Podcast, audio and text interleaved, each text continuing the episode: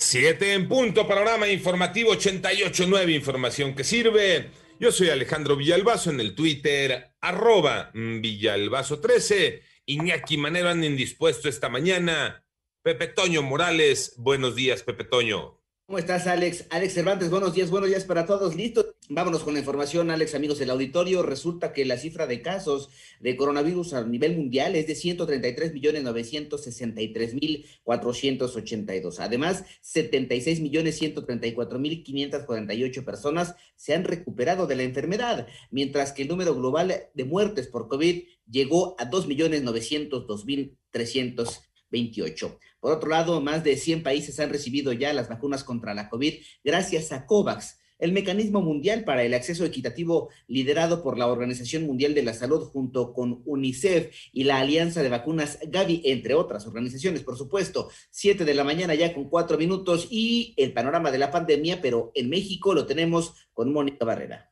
La Secretaría de Salud informó que ya son 2.267.019 casos confirmados de COVID en el país y 206.146 defunciones. En esta ocasión, en la conferencia desde Palacio Nacional, autoridades sanitarias de Campeche, entidad federativa con semáforo epidemiológico en verde, reiteraron que un eventual regreso a clases presenciales será con estrictos protocolos de seguridad para evitar contagio de adultos mayores por parte de sus nietos. Y al respecto habló José Luis Salomía, director general de epidemiología. Un regreso a clases seguro al interior de la escuela, en la revisión de ingreso y al interior también de la escuela de los alumnos. Se toman todas las precauciones y si a eso le sumamos que la población de trabajadores de la educación que estarían involucradas en esta actividad estarían ya todas vacunadas y protegidas con sus segundas dosis, todo esto va sumando en relación a que va disminuyendo el riesgo y en un ambiente en donde la transmisión comunitaria es baja, por eso el nivel de riesgo verde, una baja transmisión comunitaria. En 88 Noticias, Mónica Barrera.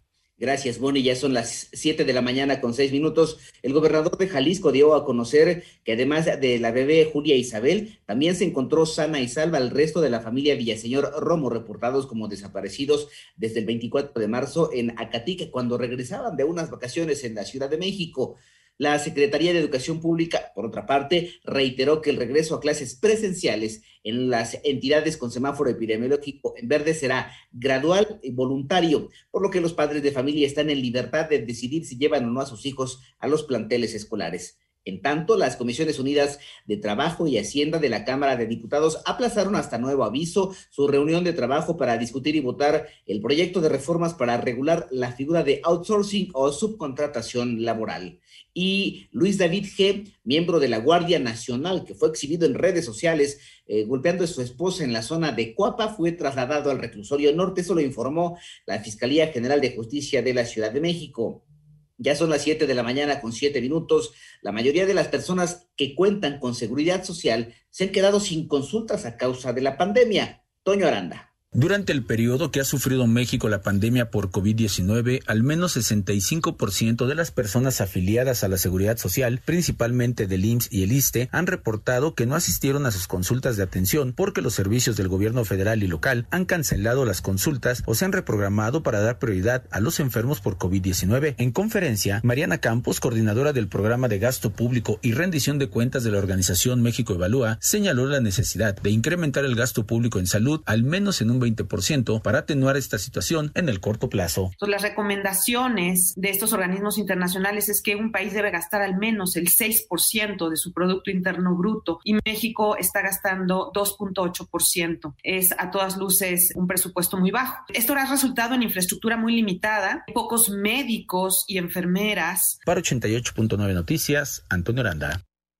Son eh, las 7 de la mañana con 8 minutos y en el panorama internacional. Esta mañana se dio a conocer que el príncipe Felipe de Edimburgo, esposa de la reina británica Isabel II, murió a los 99 años. El Palacio de Buckingham señaló con profundo pesar que Su Majestad la Reina anuncia la muerte de su amado esposo, Su Alteza Real, el príncipe Felipe, duque de Edimburgo.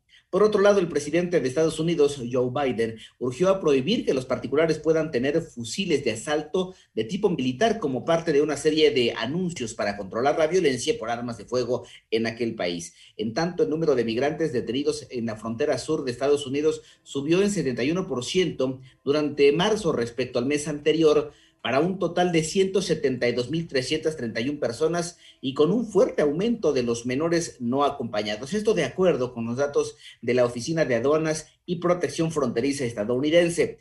Y el gobierno de San Vicente y las eh, granadianas eh, ordenó la evacuación de unos 16 mil habitantes de este pequeño territorio caribeño ante una inminente erupción del volcán de Surfried a medida que aumenta la actividad sísmica.